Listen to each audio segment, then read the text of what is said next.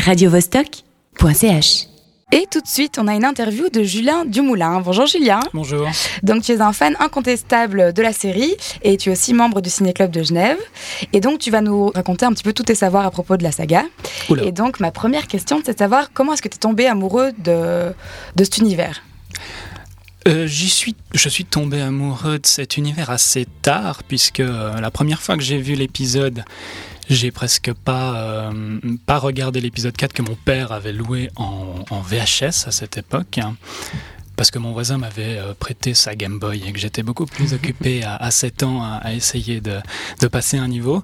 Donc euh, c'est c'est pas du tout un film qui m'a touché la première fois que je l'ai vu, mais je fais partie de cette génération qui a connu l'édition spéciale, c'est-à-dire la ressortie de la trilogie originale, les 4, 5, 6, au cinéma.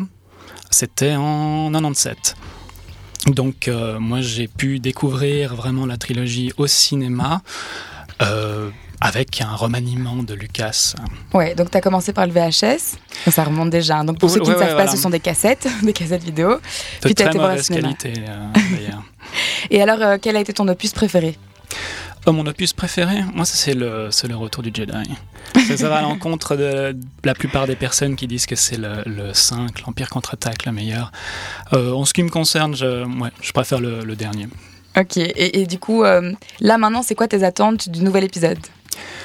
Ben, j'ai déjà été assez euh, méfiant quand j'ai appris que, que Lucasfilm avait été racheté par Walt Disney.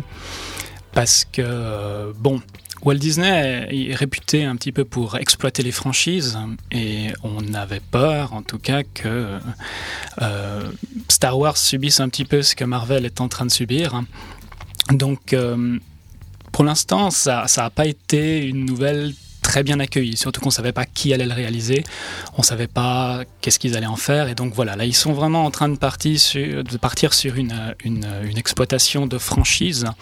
Donc il y a un spin-off qui est en, en tournage en ce moment, donc qui est un épisode dérivé de l'univers, et l'épisode 7 bah, qui sort aujourd'hui. Donc ben... euh, j'ai suivi euh, de loin, je dois dire, le, le- le développement de l'épisode. Déjà parce que j'avais pas envie de, de me gâcher le plaisir, peut-être d'avoir une bonne surprise. Mhm. Et ensuite, bon, les rares choses euh, dont j'ai retenu, c'est que le réalisateur qui a été retenu, J.J. Abrams, est à mon avis un assez bon choix, puisque c'est un, technicien dans la lignée des filmmakers comme euh, George, euh, George Lucas et, Steven Spielberg.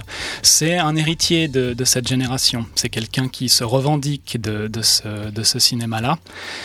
Et donc, en fait, c'est un peu voilà, le fils spirituel idéal pour réaliser cet épisode.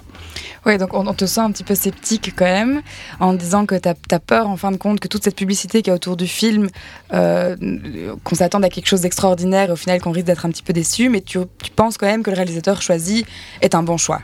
Donc on peut garder espoir. Oui, oui, bien sûr. Ce qui, ce qui est déjà un peu plus délicat, en tout cas quand on est un grand fan, c'est que l'épisode se passe 30 ans plus tard. Et en Mhm. fait, euh, avec tous les, produits dérivés qui ont, vu le jour en marge de, des corpus principaux, c'est-à-dire des six épisodes, eh ben, il y a un univers qui s'est construit. Et s'il fallait résumer, les 30 années qui suivent le retour du Jedi, elles sont complètes. Il se passe des choses chaque année, mais il se passe des choses dans les bouquins, dans les jeux vidéo, dans les bandes dessinées, c'est-à-dire l'univers a été nourri avec ce qu'on appelle l'univers étendu. Donc les fans comme moi, ils sont bercés là-dedans, ils ont une certaine image de cet univers.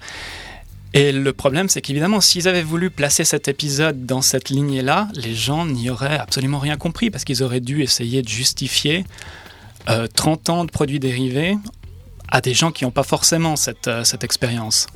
Donc le choix qui a été fait, c'est un choix bon, artistique pour pouvoir avoir beaucoup plus de, de possibilités à, à la réalisation, mais c'était en gros de faire table rase de tous les produits dérivés qui ont généré d'ailleurs des milliards jusqu'à maintenant.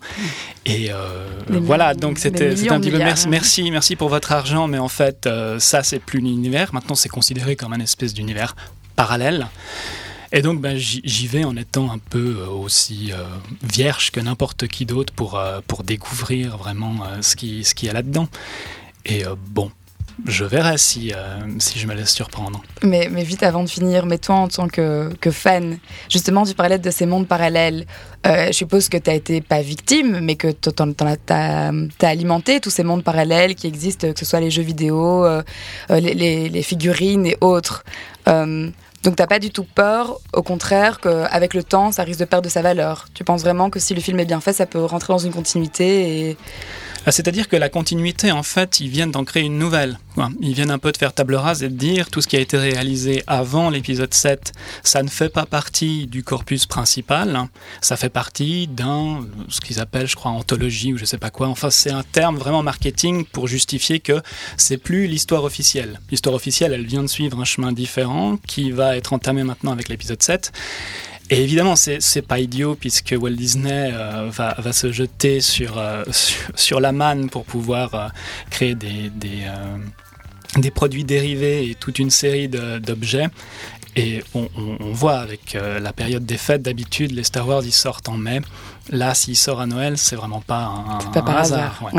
Et donc, sachant qu'ils ont quand même payé 4 milliards de dollars pour racheter, tu penses honnêtement que ça va être vite rentabilisé?